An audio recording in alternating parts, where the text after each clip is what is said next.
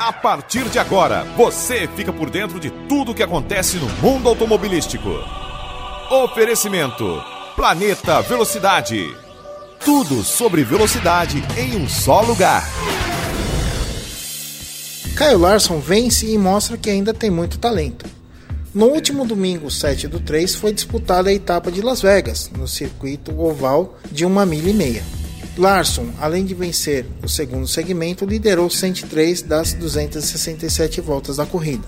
O piloto da Hendrick assumiu a liderança restando 29 voltas para o fim, cruzando a linha de chegada a pouco mais de 3 segundos para Brad Keselowski conquistando assim sua primeira vitória na temporada 2021 e a sétima da sua carreira na Cup.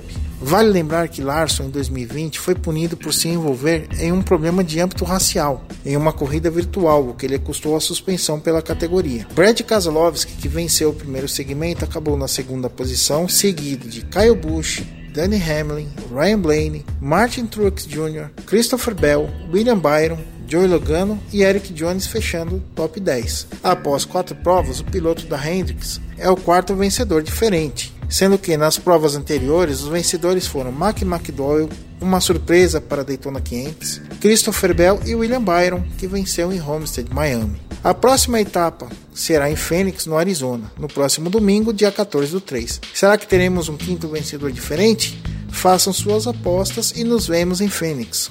Fique ligadinho no Planeta Velocidade. Tudo sobre velocidade em um só lugar.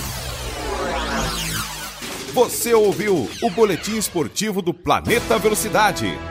Aqui você fica por dentro de tudo que acontece no mundo automobilístico. Tudo sobre velocidade em um só lugar.